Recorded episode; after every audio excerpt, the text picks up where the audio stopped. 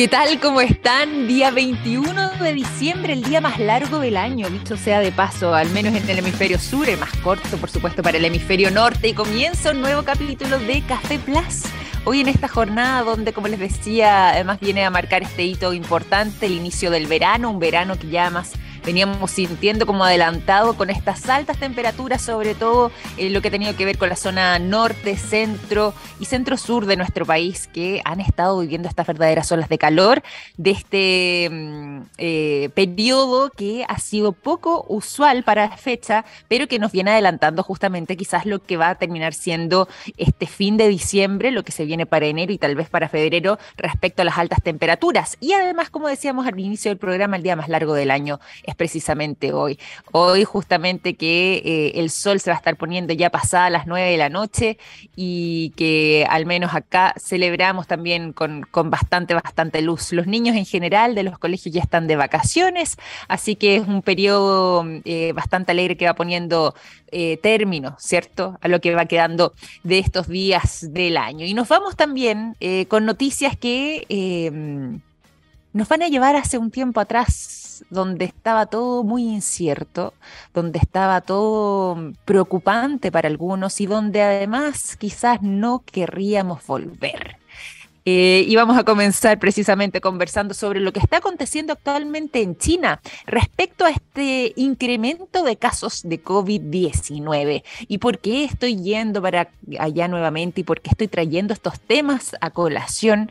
Bueno, porque eh, el mundo está volviendo a mirar con bastante preocupación lo que está aconteciendo precisamente en ese lugar. Si bien nosotros estamos acá celebrando la llegada del verano, estamos con buena energía comenzando esta jornada de día miércoles 21 de diciembre, bueno, fíjense que allá también se está eh, llevando a cabo la fecha que corresponde a la celebración primavera-verano, eh, primaveral, perdón, digo, sobre todo de eh, los climas que afectan al país más grande de Asia y que en este caso en particular viene a marcar precisamente una época importante que es justamente la que más se le atribuyen cierta circulación viral, ciertos tipos de enfermedades que son propios de la estación y que en este caso se han estado mezclando con, eh, como mencionábamos antes, esta nueva ola, este rebrote de COVID-19 que se ha estado manifestando prácticamente ya en todo el territorio. Esto ya no solamente está en Wuhan, como cuando veíamos hace tres años atrás los inicios de este virus, sino que esto ya se está expandiendo por gran parte del territorio, llegando incluso a las grandes ciudades, no solamente en las zonas rurales. E incluso ya las eh, autoridades chinas reportan que los crematorios en China actualmente están con alta saturación. Por ejemplo, que los funerales se están realizando prácticamente 24/7, que incluso se estima que la pérdida de vidas humanas con este rebrote podría alcanzar los millones de personas. Hay quienes ya, y esto no son cifras 100% oficiales, pero sí están circulando sobre todo a través de... Em, parte de la prensa occidental que esto ya podría incluso elevarse en este nuevo brote de los últimos días y lo que se proyecta hacia fines de este año 2023, que incluso 2022, perdón, que incluso eh, podría alcanzar eh, los cientos de miles. Hay quienes estiman que hasta podría alcanzarse el millón de víctimas fatales en todo China producto de este nuevo brote de COVID-19.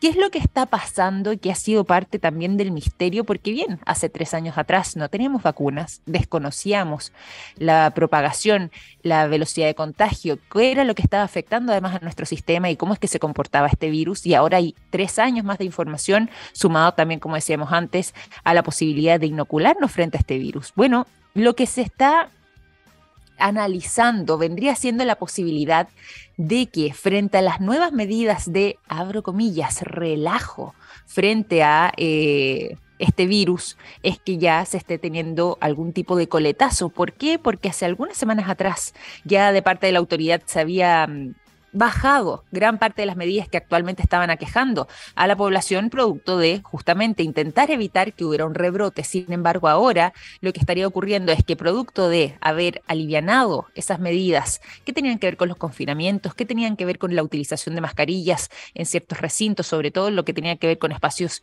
eh, públicos cerrados, pero también abiertos. Esas medidas comenzaron a relajarse, la autoridad fue cediendo frente a lo que había sido una disminución en la cifra de los contagios, pero eso estaría ahora trayendo nuevos coletazos claramente bastante negativos y con un impacto muy, muy poderoso respecto a lo que está haciendo una nueva ola de contagios. La parte compleja está en que también ha aumentado la cifra de personas fallecidas, algo que no veíamos desde los inicios de la pandemia, que quizás habíamos empezado a dejar eh, como parte del pasado y que incluso, según eh, algunos medios locales chinos, señalan que, eh, al menos de parte de la autoridad, ya sería casi imposible rastrear el origen de las cepas que están circulando y también justamente hacer esta trazabilidad propia de los eh, servicios sanitarios de cada país para poder justamente evitar que existan nuevos brotes. Y en este caso en particular,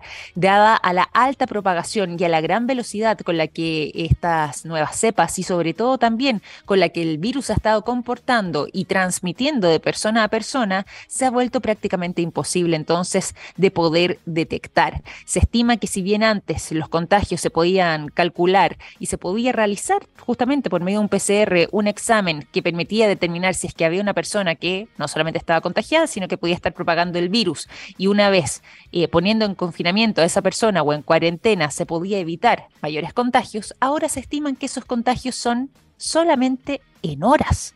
No, no hay acá 48 horas por delante, no hay dos días de plazo, sino que ya en cosa de horas podríamos estar eh, dando positivo en un examen de este tipo. Y por esa razón es que esto se ha vuelto tan difícil de contener.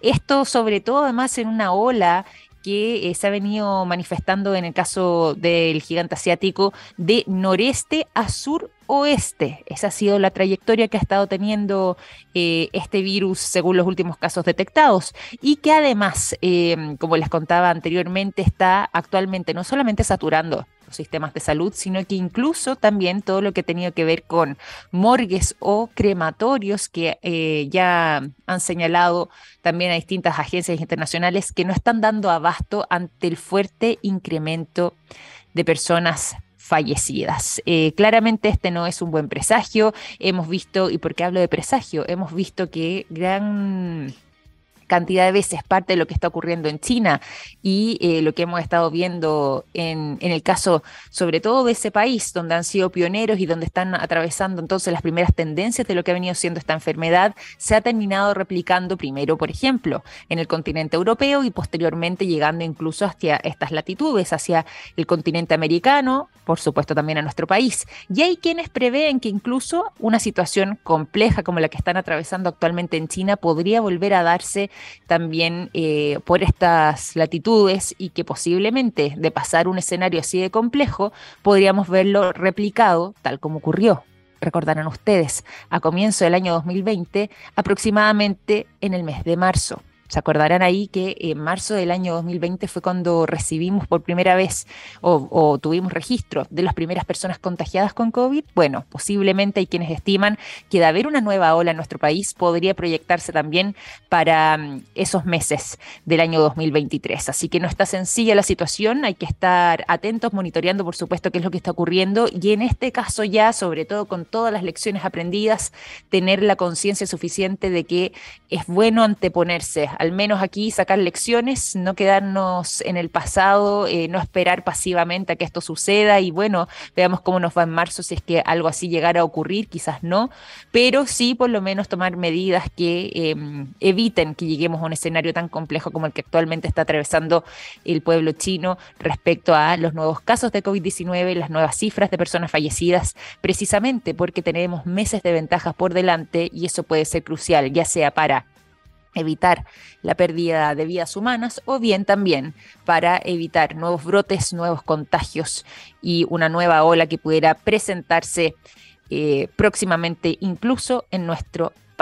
Así que nos vamos a quedar ahí con lo que está sucediendo actualmente en China. Compleja la situación con el COVID-19, una pesadilla, francamente, em, que es algo que quizás ya de parte prácticamente de todo el mundo queríamos dejar atrás, pero que al parecer todavía nos queda parte de esta historia porque sigue entonces eh, una fuerte ola afectando en este caso al gigante asiático como es China. Nos vamos a la música en esta jornada entonces de día miércoles, en esta semanita eh, ya previa a las fiestas, previa a las navidades, previa a las celebraciones de fin de año y por lo mismo los quiero dejar con buena música en esta jornada, sobre todo cuando estamos eh, celebrando que hoy será el día más largo del año, 21 de diciembre. Los quiero dejar con el sonido de Editors. La canción Munich es lo que suena a continuación y a la vuelta seguimos con conversación a través de la TX Plus en nuestro programa Café Plus.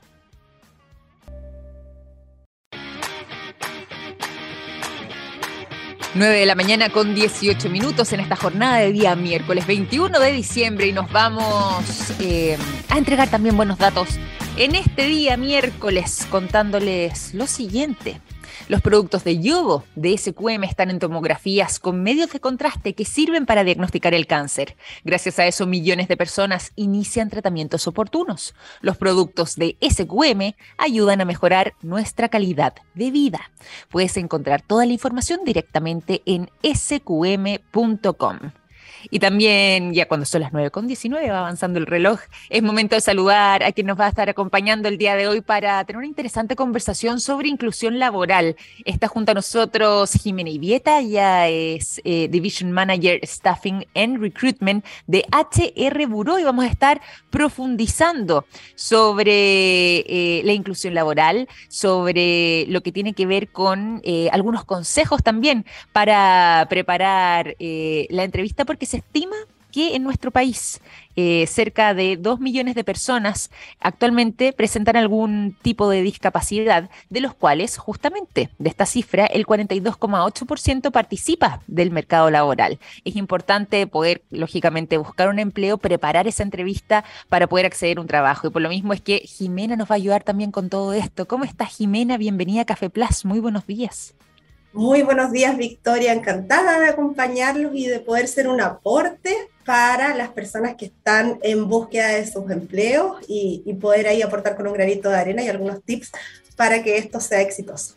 Oye, es súper importante además este tema y qué interesante poder tener esta conversación contigo durante esta mañana, eh, pensando además que el mes de diciembre también es un mes importante, ya el pasado 3 de diciembre, estamos a 21, eh, se conmemoró el Día Internacional de las Personas con Discapacidad y además en nuestro país, eh, prácticamente hace un mes atrás, entró en vigencia la ley 21.275, que para quienes no la conozcan, ahí contextualizamos también, obliga a las empresas que cuentan con más de 100 trabajadores o trabajadoras, a incluir precisamente a un gestor o gestora de inclusión dentro de sus filas. Por lo mismo, el tema de la inclusión laboral se vuelve muy importante, sobre todo además cuando estamos hablando eh, de nuestra realidad laboral. Cuéntanos ahí primero hagamos, ¿te parece una especie de pincelada general, una radiografía de, que, de cómo estamos en Chile actualmente, más o menos cuáles son las cifras o más bien cuáles son las realidades que se están manejando antes de que nos vayamos a, técnicas y a maneras de preparar esa entrevista? ¿Te parece? ¿Qué es lo que podemos contar respecto a eh, de qué manera en nuestro país se ha estado abordando la inclusión laboral? Sí, mira, te cuento que eh, con la ley 21.015, ¿ya? ¿ya? Em, a partir de esta ley, las empresas que cuentan con más, 100 o más colaboradores eh, deben incorporar en sus filas al menos un 1% de colaboradores que sean personas con discapacidad. ¿ya? Y a partir de esta ley, como tú decías, también han sufrido modificaciones y se ha ido eh, ampliando y se incluyó ahora el tema del gestor de inclusión laboral para que los procesos de inclusión y de incorporación de estas personas sean procesos más eh, preparados y no solo tenga que ver con la incorporación de la persona en sí, sino que también con todo el proceso y la transición de esta persona dentro de la organización. Mm. Ya hemos avanzado, hay mucho por hacer, pero estamos avanzando y eso es importante. Más o menos hay un 16% de personas con discapacidad que Em, que pudieran emplearse en este minuto. Em, por lo tanto, es un ítem súper importante de abordar, de llevar de una manera igualitaria, ya dando todas las condiciones y derribando las barreras que son finalmente las que pone la sociedad para las personas que tienen alguna limitación en el fondo. Pero estas barreras pueden irse derribando, bajando y poder hacer la cancha un poco más pareja para todos y que mm. podamos eh, todos incluirnos y desarrollarnos laboralmente y en todos los aspectos de la vida. Totalmente, totalmente. Más como decíamos también al inicio, cuando finalmente son más de dos millones de personas en nuestro país las que precisamente se encuentran bajo esta realidad, que presentan, por ejemplo, eh, alguna discapacidad y cuando solamente el 42,8% está participando del mercado laboral. Y ahí es importante poner manos a la obra, ¿cierto? Ponernos también eh, en pie para poder, de alguna forma u otra, eh, ir disminuyendo, o sea, perdón, acrecentando, digo, esta cifra, disminuyendo la brecha, pero acrecentando la cifra de personas que eh, precisamente puedan acceder eh, a eh, algún puesto de trabajo o que bien también puedan prepararse para poder enfrentar, en este caso, el mundo laboral. Y ahí, ¿te parece si es que nos vamos a quizás uno de los procesos que a todos eh, nos genera mayor ansiedad, que tiene que ver, por ejemplo, al postular eh, algún lugar de trabajo y tener que enfrentar la temida entrevista laboral, la entrevista de pega para poder postular. ¿Cómo es que podemos preparar de buena manera esa entrevista? Sí, es fundamental eh, y aquí algunos tips en el fondo como para que puedan hacerse una idea. La entrevista de trabajo tanto para las personas con discapacidad o no, es la misma entrevista básicamente, por lo tanto todos debemos prepararla, ¿ya? Aprendiéndonos muy bien nuestro currículum, por ejemplo, identificando muy bien cuáles son las habilidades que hemos desarrollado en nuestra experiencia laboral y que se eh, van en concordancia con el cargo al que estamos postulando, ¿ya? Por lo tanto, eh, para preparar esta entrevista laboral es importante que identifiquemos cuál es la, eh, la, oferta a la que estamos postulando y por la cual nos llamaron. ¿ya? ¿Cómo podemos hacer esto? Desde el minuto del sondeo, por ejemplo, eh, tratar de averiguar cuál es la empresa, cuál es el cargo al que postulamos, porque muchas veces nos llaman de muchos. Incluso le podemos preguntar al, al reclutador si nos puede enviar la oferta a la que estamos postulando. Si es mm. así, maravilloso y podemos ir contrastando las funciones, los requisitos para poder ajustar las posibles preguntas que nos hagan. De la misma manera, es súper importante o recomendable que puedan revisar la página web de la empresa a la que están postulando, ya para que sepan de qué se trata, qué hacen y cómo uno puede aportar. Hay ciertas mm. preguntas que son claves o que son preguntas tipo que nos van a hacer en las entrevistas. Por lo tanto, eh, es bueno prepararlas con anterioridad, anotarlas y poder tener un discurso más o menos armado. ¿ya? Cuando, cuando hablamos perdón, de, esas preguntas tipo, eh, ¿hacia qué apuntamos más o menos? Ah, em, ¿Cuáles vendrían siendo y cómo las podemos preparar de buena forma para que también sea acorde a lo que somos nosotros y no tener que necesariamente quizás aprender una respuesta que quizás no nos representa? Exacto, eso es súper importante. Las respuestas tienen que ir ligadas a lo que yo soy, ¿ya? Desde una postura transparente, desde una postura eh, honesta en el fondo respecto de lo que uno ha hecho o no ha realizado, pero pudiendo sacarse el mejor partido, ¿ya? Mm. Aquí es fundamental la actitud también, ¿ya? Tener una actitud positiva frente a la entrevista de trabajo, eso también ayuda mucho. Las preguntas básicas en general tienen que ver con la motivación. ¿Por qué me interesa el cargo al que estoy postulando? ¿Ya? Entonces ahí uno puede revisar internamente. ¿Por qué estoy postulando ese cargo de atención al cliente? ¿Cuáles son las habilidades que yo creo que tengo o que he identificado que hacen que yo pueda ser un buen candidato para ese cargo? ¿Ya? ¿O dónde me quiero desarrollar? Ese tipo de preguntas te las van a hacer dentro de un proceso, ¿ya? Em, así como también eventualmente te pueden hacer preguntas en relación a cuáles pueden ser tus opciones de mejora para... Eh, un determinado puesto de trabajo. Entonces, no sé, a lo mejor si yo soy más distraída con las tareas eh, más administrativas, puedo comentarlo, pero comentarlo también con cuál es la forma en la que yo, em, en el fondo, em, subsano o, preveo esa dificultad que yo sé que tengo. Entonces, en el fondo, poder eh, dar también eh, ese tips o esa forma o esa herramienta que yo tengo para mm. Eh, si bien sé que tengo una debilidad, también cómo la, cómo la compenso cómo la, la, reviso. ¿ya? Esas son preguntas clásicas dentro de lo que es, es, la entrevista laboral, ¿ya? pero es fundamental que preparen sus habilidades en función al cargo. ¿Ya? Y si eventualmente no tengo la experiencia laboral que se requiere, pero tengo una buena actitud, una actitud dispuesta, probablemente eh, eso también sea un plus a la hora de postular, ¿ya? Y a la hora de, que el entrevistador, en el fondo, em, te considere para seguir avanzando en el proceso. Oye, interesante además también eso, porque justamente eh, lo que decías tú, el hecho que nos represente, que vaya acorde además lo que somos, también se va a manifestar y va, me imagino yo, a ser un signo importante respecto a, quién se está enfrentando, es decir, la autenticidad con la que también eh, nos hacemos cargo de esto. ¿Qué pasa con los detalles? Eh, ¿Es importante? ¿Qué tan relevantes son? ¿Cuáles son los tipos de detalles que no podemos descuidar a la hora de enfrentar una entrevista laboral? Ahí es fundamental, bueno, muchas de las entrevistas actualmente se están llevando a cabo de manera online, ¿ya? Y en ese escenario es súper importante em, preparar el espacio, preparar eh, el espacio que nos permita mantener la concentración, por lo tanto no es recomendable tomar entrevistas en el auto, en la calle, en espacios públicos, sino que en, en un lugar eh, donde nosotros tengamos la privacidad y podamos concentrarnos adecuadamente mm. para llevar la entrevista.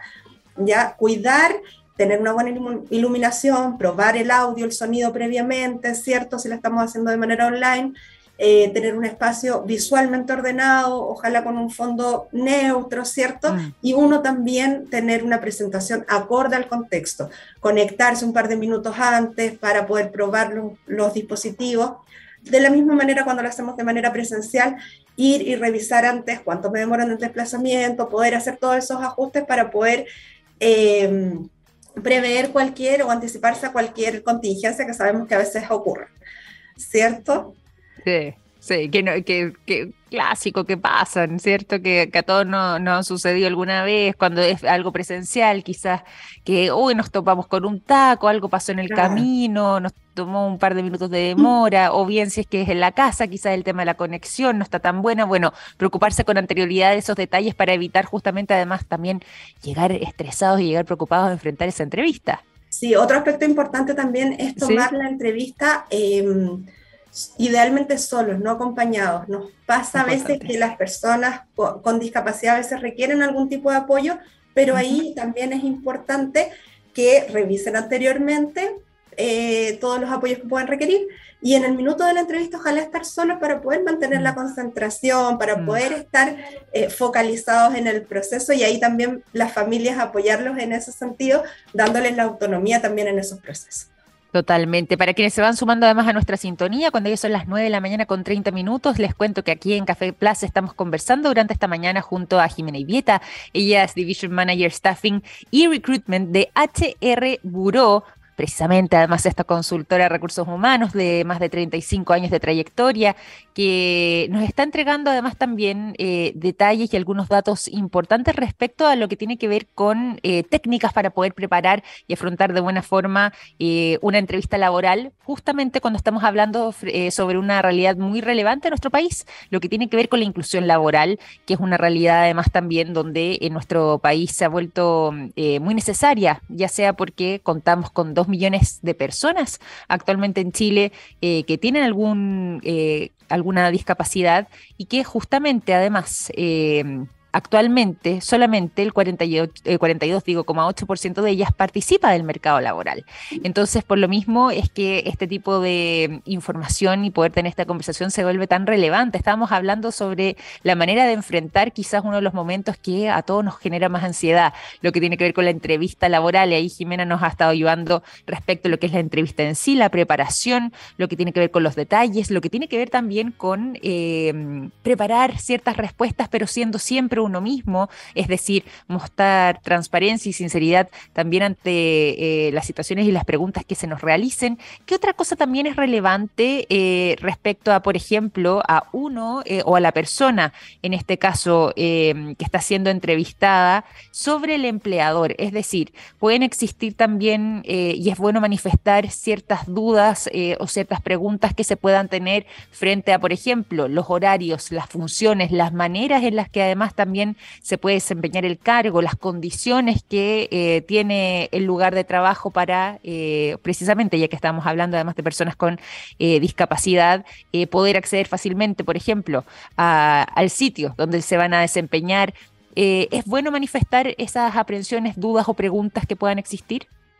Sí, Victoria, excelente pregunta ahí. es fundamental para todas las personas tener claridad en la desde la primera instancia, cuando uno le comentan cuál es la, oferta laboral a la que está postulando, preguntar, hacer las preguntas eh, necesarias para saber si mm, en el fondo cuáles van a ser las condiciones laborales, como tú decías, si hay estacionamiento o no, para poder planificar cómo me traslado, eh, cuáles van a ser los horarios, ¿cierto? ¿Cuál va a ser la modalidad de trabajo? Si va a ser mixta, si va a ser presencial. Todos esos son elementos que uno los puede preguntar sin ningún problema, así como mm. también preguntar por las etapas del proceso, porque eso nos ayuda a nosotros como candidatos a bajar la ansiedad. Muchas veces el proceso puede estar iniciando, entonces es bueno preguntar, bueno, ¿en cuánto tiempo podría yo esperar tener una, una llamada o alguna información de si sigo avanzando a las siguientes etapas? No hay ningún problema en hacerlo, son súper válidas todas esas preguntas. Lo importante es que los candidatos queden eh, claros respecto de la oferta que están postulando desde la primera instancia para que después no lleguen a una siguiente entrevista con, algún, con la jefatura directa, etcétera, eh, a lo mejor con desconocimiento. ¿ya? Entonces, es preferible, es muy recomendable preparar todas esas preguntas y tener ahí, quedar muy claro con esa información. De la misma manera también em, es importante señalar, ya que estamos hablando de, las postulaciones de personas con discapacidad, si uno requiere algún tipo de ayuda técnica o algún tipo de mm. apoyo, ¿ya? Eh, y también indicar, porque me pasa muchas veces que cuando entrevistamos personas con discapacidad me dicen, no, yo utilizo un software especial que me, me apoya para el tema de, de mi discapacidad visual, pero yo, yo ya lo tengo, o sea, y eso pasa muchas veces y a veces las empresas se restan sin saber que, que, estas personas, claro, también cuentan a veces con sus herramientas o a veces son, no sé, eh, ajustes mm, eh, pequeños que hay que hacer, no sé, a lo mejor el puesto de trabajo más cerca del baño para eh, facilitar el mm. desplazamiento, ese tipo de cosas. Por lo tanto, es importante señalarlo y hacerlo saber al entrevistador, ¿ya? Cierto. Muy importante además también entonces eh, manifestar justamente en este caso eh, la realidad de cada uno y por lo mismo las aprehensiones para eh, precisamente estar bien informados en caso de que haya alguien que tenga algún requerimiento particular, como nos señalabas. ¿Qué pasa también cuando ya esta entrevista se ha estado desarrollando? ¿De qué manera podemos cerrarla de buena manera? ¿Cuál es una forma cálida, pero al mismo tiempo profesional de tener una buena despedida? Sí, el contacto desde el primer minuto, cuando uno está buscando trabajo, esto es un trabajo. Por lo tanto, desde el primer minuto uno tiene que, en el fondo, mantener el contacto amable con el interlocutor, ¿cierto? Con disponibilidad, ¿ya? Y así como al inicio, en el primer sondeo, cuando uno recibe el llamado desde un número desconocido, ojalá uno responda em, cordialmente todos esos llamados de la misma manera al cerrar la entrevista también eh, preguntar cuáles serán las siguientes etapas del proceso, como te indicaba, eh, por qué vía me van a contactar, porque eso también es importante para ver si uno va a estar atento a través del correo, WhatsApp, teléfono, eh, revisar, preguntar, bueno, y ahora tengo que responder algún test, preparar algún documento, hacer algo adicional y preocuparse de cumplir los plazos como candidato. ¿Ya? Si me dicen, mira, necesito que me puedas enviar esta documentación de aquí a mañana o en dos días, uno hacerlo dentro de los plazos, porque eso también habla de la responsabilidad de uno como candidato en el fondo respecto del proceso y de la motivación también por emplearse. Totalmente, totalmente. Estamos hablando además también, como decíamos antes, de que eh, son cerca de dos millones de personas en Chile las que eh, presentan alguna discapacidad y por lo mismo este tema se vuelve tan relevante. ¿Qué otro consejo podrías entregarle, Jimena? Eh, y también no sé si es que hay alguna invitación para hacer eh, de parte tuya o de parte directamente de HR Buró frente a la manera de abordar el tema de la inclusión laboral también de parte de las empresas. ¿Qué podemos decir para ya sea eh, quienes están en esta búsqueda o justamente quienes van a comenzar a abrir procesos para que postulen personas eh, que quizás tengan eh, alguna discapacidad en Chile o bien están abriendo puestos de trabajo y justamente puedan recibir quizás alguno de estos dos millones de chilenos como postulantes. Sí, em, en primer lugar, contarles, em, bueno, que también es una recomendación importante indicar en su currículum, dentro de la postulación, que cuentan con el Registro Nacional de, Discapacidad, el RND. ¿ya? Porque, como les decía, las empresas están en búsqueda de personas, eh, de contratar en, sus puestos de trabajo personas con discapacidad, por lo tanto eso los hace más identificables.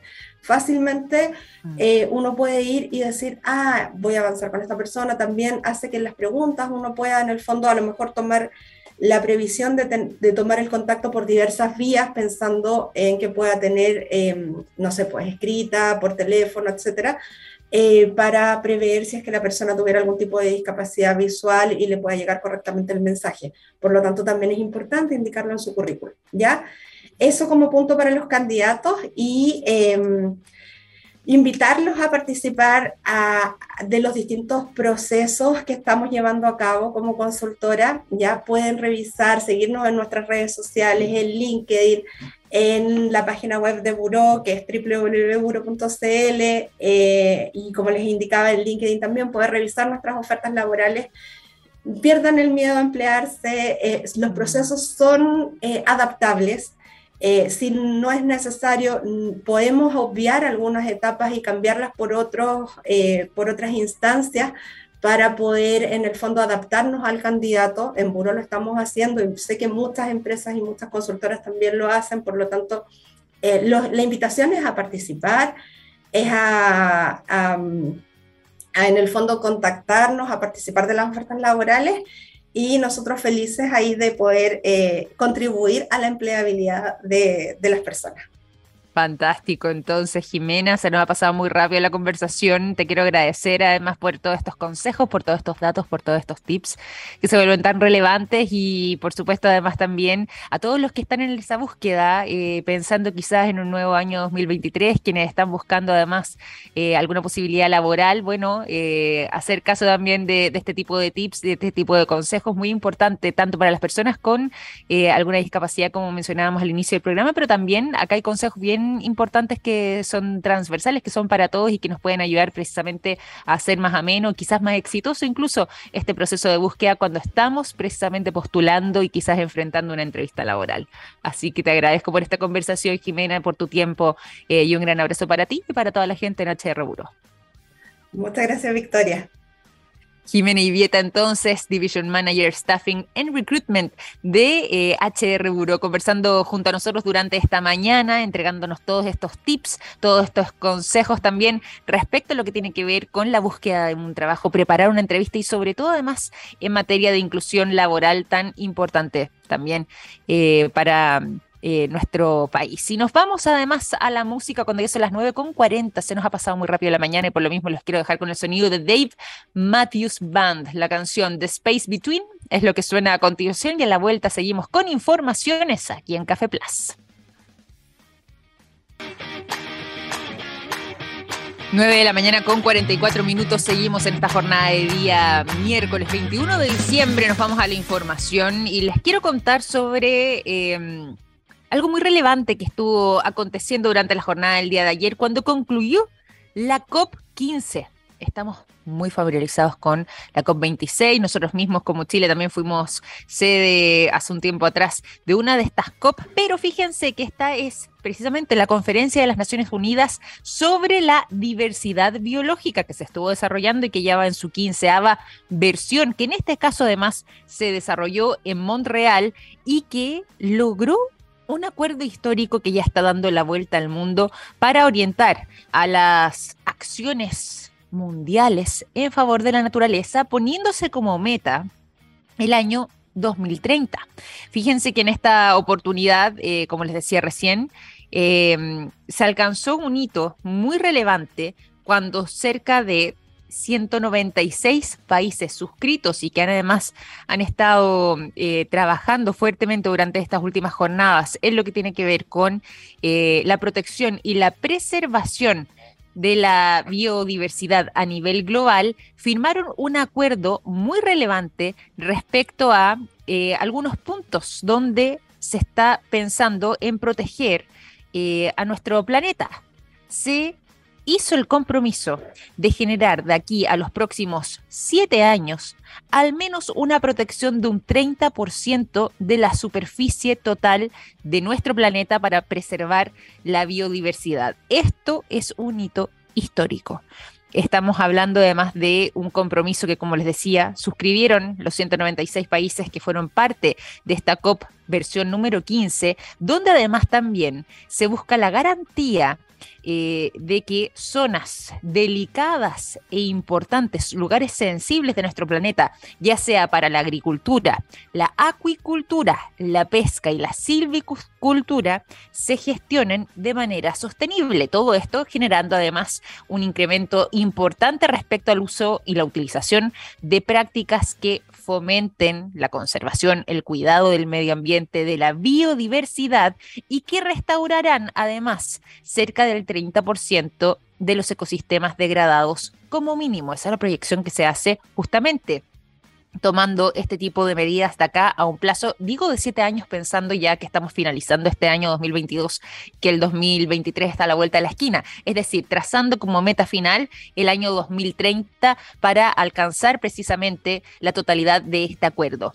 Además, se está mm, eh, implementando eh, en gran parte de los países suscritos mayores compromisos respecto a lo que tiene que ver con el trato con las comunidades locales, sobre todo quienes eh, precisamente viven eh, de, ya decíamos, la agricultura, la acuicultura, la pesca, la silvicultura, pero que además también han eh, sufrido los coletazos de este cambio climático, del calentamiento global, producto de la acción humana, y que muchas veces no son ni siquiera responsables de estas eh, contaminaciones masivas que hemos visto, sobre todo de parte de las grandes naciones, cuando el impacto que tienen muchas veces gran parte de esas comunidades que se han visto afectadas no es ni siquiera eh, una milimésima parte de lo que quizás están haciendo grandes potencias. Por eso es que suscribir a un acuerdo de este tipo, a través de esta COP enfocada en la biodiversidad, se vuelve tan relevante y se vuelve un hito histórico. Esto se estuvo desarrollando además en Canadá, en Montreal,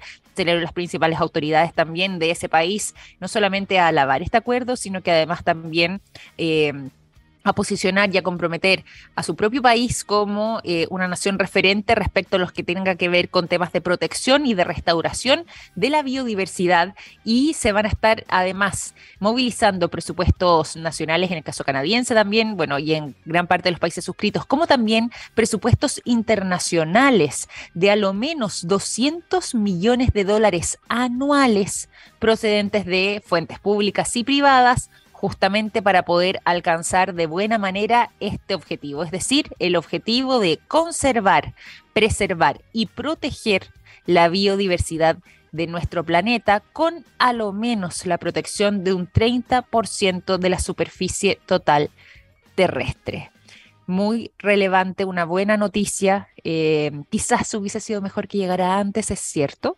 pero por lo menos así ya eh, sabemos que hay mayor conciencia, se está tomando algunas acciones y medidas que eh, pueden tener un impacto significativo también en lo que tiene que ver con la vida sobre nuestro planeta. Son las 9 con 49. Vamos a seguir revisando también informaciones durante esta mañana y me quiero ir a un tema que eh, me llamó mucho la atención cuando lo vi publicado dije, no, esto tenemos que conversarlo además también en eh, Café Plus y que mm, es el resultado del barómetro regional que se estuvo desarrollando además en la región metropolitana y que daría cuenta que el 42% de los habitantes de la región metropolitana, que esencialmente además también eh, tiene en su mayoría de eh, los habitantes de esta región a los santiaguinos, a los habitantes de la capital chilena, de la ciudad de Santiago, respecto a qué tan satisfechos se sentían con eh, su ciudad,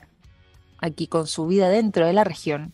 Y fíjense que hay resultados que no son muy positivos. ¿ah? Fíjense que el 42% de los habitantes de la región metropolitana estarían pensando o les gustaría vivir en otro lugar. Consideran que la capital chilena, en este caso, Em, estaría en decadencia, que eh, ya no podrían encontrar precisamente en esta ciudad un mejor futuro, o bien que la ciudad se encuentra estancada. Cerca del 86% de los habitantes de la región tiene esta visión precisamente sobre esta zona, que el 86, como les decía de, de los encuestados, considera que estamos en decadencia acá en la región metropolitana o estaría estancada pensando justamente en un futuro mejor. Hay otros también que... Em, coinciden con estos resultados, pero se lo atribuyen a distintas situaciones eh, que corresponden muchas veces al trabajo de las comunas. Por ejemplo, basura acumulada en distintos puntos de eh, algunas comunas de la capital, eh, lo que tiene que ver con la instalación también de la delincuencia en algunos sectores, la inseguridad, por ejemplo, y aquí varios de los encuestados señalaban del casco histórico de Santiago, todo lo que tenía que ver también con la instalación de algunas carpas y lo que está ocurriendo actualmente en la región metropolitana y sobre todo en la ciudad de Santiago con el comercio ambulante. Hay quienes atribuyen una pérdida de la calidad de vida precisamente dado a este tipo de situaciones. Todo eso lo pueden ver lo pueden... Estudiar más a fondo con los resultados que ya están publicados, como les decía recién, en el barómetro regional, que se enfocó en este caso en la región metropolitana y que arrojaría estos resultados. Y que por lo demás también es importante consignar. Esta es una encuesta que eh, tiene un peso significativo porque la llevan a cabo eh, un consorcio de ocho universidades, conformadas además en el año 2019, que eh, en este caso fue aplicada por la Universidad Católica, la Universidad de Chile, la Universidad Andrés Bello, que son parte de este consorcio, como les decía recién, netamente en este caso en la región metropolitana. Hay temas de pertenencia territorial, de apreciación del trabajo de las instituciones públicas que han estado relacionadas, por ejemplo, a temas de salud, a temas de medio ambiente, a temas de transporte, vivienda y también de ciudad, que fueron abordados dentro de esta encuesta y que además eh, dan como resultados una mirada no muy positiva respecto a lo que está pasando con la vida en la región. No por nada el 42% de la población de la región metropolitana estaría con la intención, con las ganas o al menos les gustaría tener la posibilidad de vivir en otro lugar y sobre todo además también temas como eh, la seguridad pública y eh, el poder vivir en un lugar libre de contaminación se han vuelto algunos de los temas más relevantes para los encuestados. Al menos el 20%, por ejemplo, de ellos considera que le gustaría vivir en un lugar libre de contaminación. Un 53% además también, perdón, un 33% por un 13%, ahí estamos cambiando aquí las cifras, ahí sí, un 13% eh, tiene una mirada un poco más positiva respecto a la región metropolitana y que cree que está progresando y que esto puede ser un buen lugar para vivir, pero sigue siendo una cifra bastante baja respecto a lo que podíamos medir hace algunos años atrás, o incluso quizás a lo que estaba dentro de la sensación ambiente de lo que era nuestra realidad hace algunas décadas, cuando había una fuerte migración de eh, personas en Chile que llegaban precisamente a la región metropolitana a buscar una oportunidad. Bueno, quizás la pandemia también tuvo que ver en esto, quizás esta instalación del teletrabajo pudo haber abierto la mirada o las puertas para que el algunas personas comenzaran a pensar en desarrollar sus labores en otros lugares o bien eh, poder eh, funcionar de manera digital, de manera en línea o por medio de eh, un trabajo remoto que les permita precisamente vivir en otro lado y poder desempeñarse de todas formas en algún, alguna empresa, por ejemplo, o quizás con sus propios negocios desde regiones y poder incluso venderlos o trabajar directamente hacia la región metropolitana, pero de todas maneras esto vendría siendo un gran cambio en el paradigma. Así que ahí les dejo la invitación a que revisen parte de lo que fue este barómetro regional que ya está dando resultados entonces sobre lo que está aconteciendo con eh, la región metropolitana. Y eso a las 9 con 54 minutos. Vamos a ir finalizando este capítulo de Café Plaza en esta jornada de día miércoles. Los quiero... Mm, eh, despedir, pero antes también de irnos, entregarles un gran consejo hasta ahora, y es que em, es importante consignar que hay productos que nos han acompañado toda la vida, como el yodo, presente en el área de la salud, el nitrato de potasio en la industria de la alimentación, las sales solares en energías limpias y el litio en la electromovilidad. Los productos de SQM ayudan a mejorar nuestra calidad de vida, por lo mismo no dejen de visitar el sitio www.sqm.com.